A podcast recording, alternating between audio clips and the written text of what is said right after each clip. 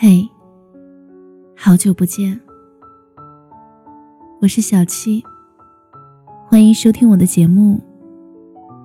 收听我的更多节目，你可以关注微信公众号“七景”，就可以找到我。今天要讲的故事来自白朵朵。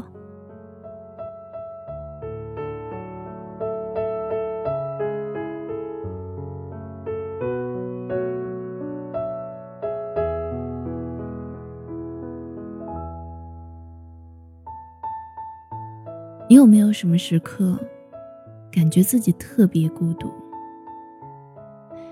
我曾经很长一段时间自己一个人住，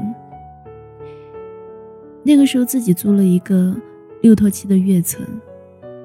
租房子的时候，想着一定要够大、够宽敞，这样心才够敞亮。结果住上我就后悔了，房子太大了。大的好空旷，一百零九平的房子，楼上我几乎没有上去过。活动的区域仅限于主卧、客厅、卫生间。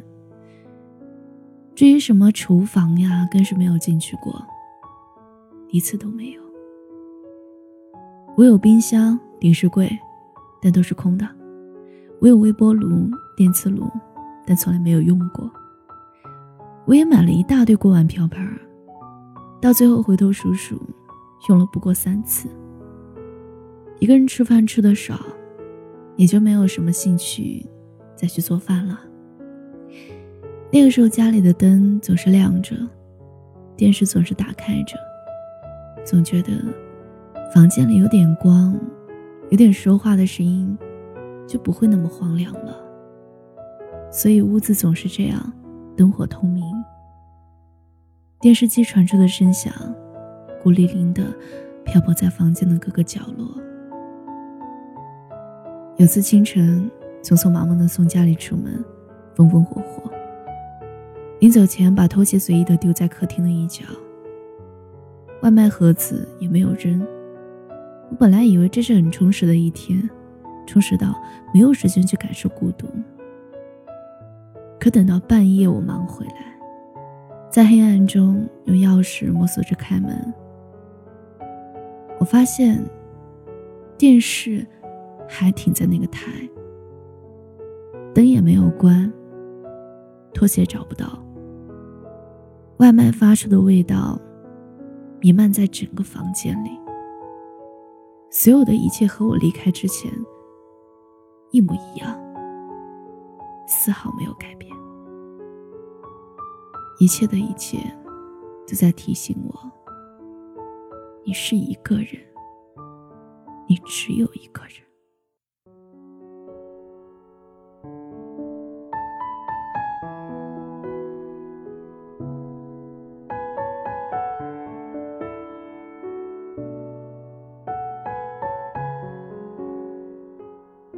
为此，我们采访了好几个人。你最孤独的时候？是在什么时候？再见，哈斯卡，男，二十四岁。他说，高三时，英语老师曾和我们说，alone 是孤单，lonely 是孤独。我问，这有什么区别？他说，前者是生理，后者。是心理。当时我没有理解，后来经历女友分手和家里反目，自己拿着行李从异地他乡找工作的时候，从车站刚出来，赶上下大雪，我看着雪花落在我袖口，想起了我爸妈和我对象，还从来没有看过雪呢。刚想拿起手机拍照和他们分享，忽然想到，我和家里已经一年多没有说过话了。女朋友要别人跑了。想着想着，对着人来人往的站前广场，我蹲下来狠狠的大哭了一场。真的，那天我穿的很少，但是全程都忘了去感受凉不凉。脱迷少女蒙安安，女，十九岁。她说，在大连圣亚海洋世界展览馆里，有一只很特殊的北极熊。我路过的时候，以为是假的，因为三四米高的熊堪称庞然大物，它一动也不动，半趴在冰面上，周围很多人围着他拍照。闪光灯一直拼命地刺激着他的虹膜。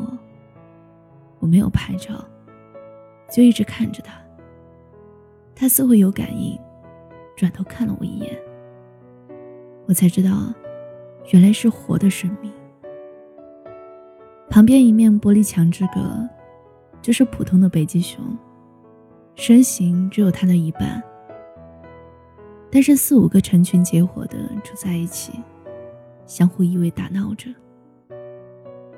那间屋子只住了他一只北极熊。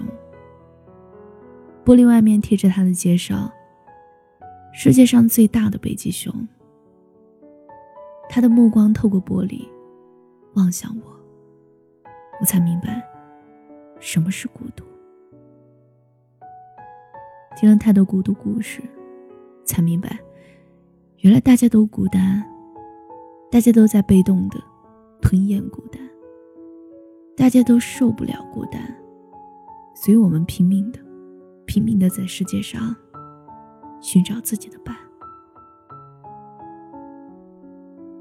我曾看过一则报道，在上个世纪八十年代，美国伍兹霍尔海洋研究所曾在太平洋捕捉到一个特殊的声音，它的频率是五十二赫兹。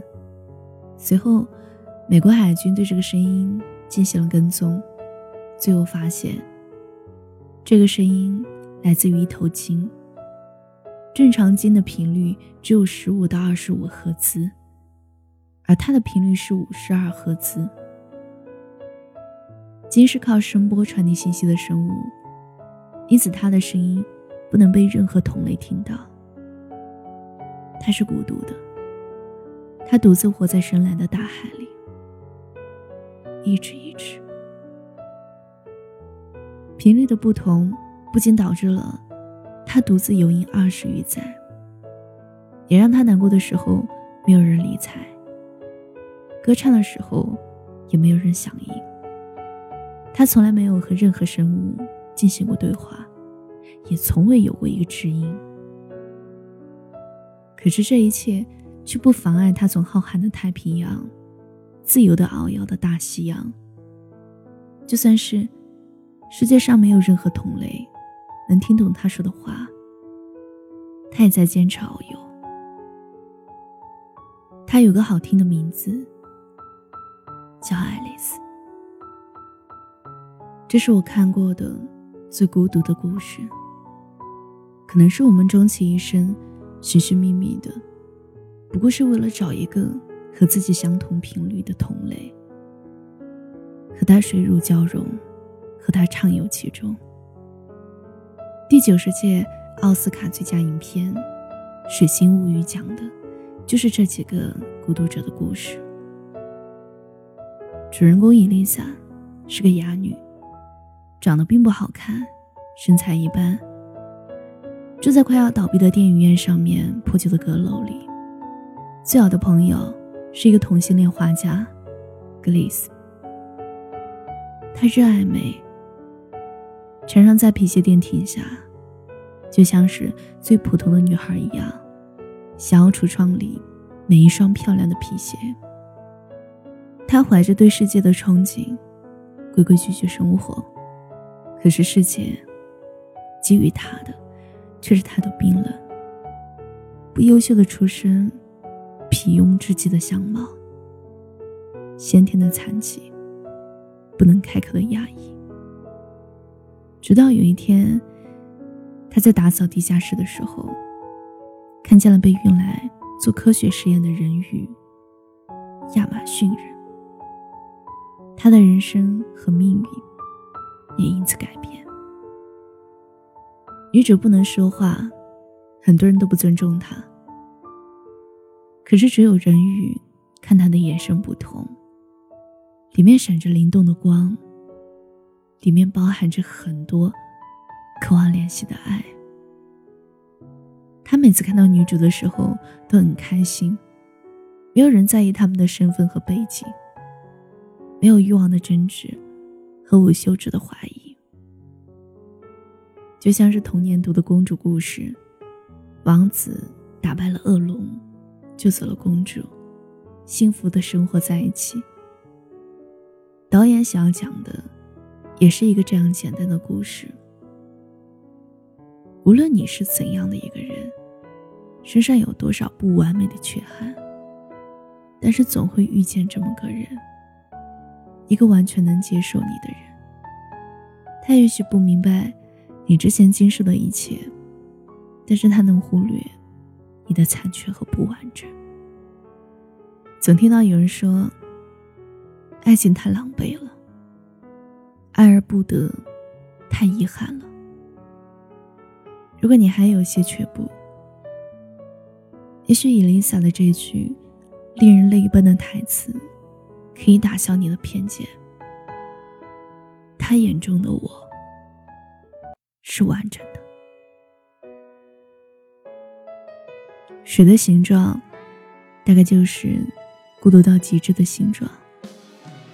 总有一个人，能对你张开手臂，包容你的所有不安，容纳你的所有孤独。水的形状。就是爱流动的模样，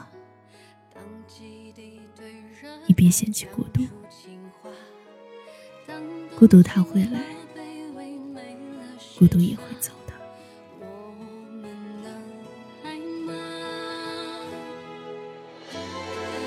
一颗心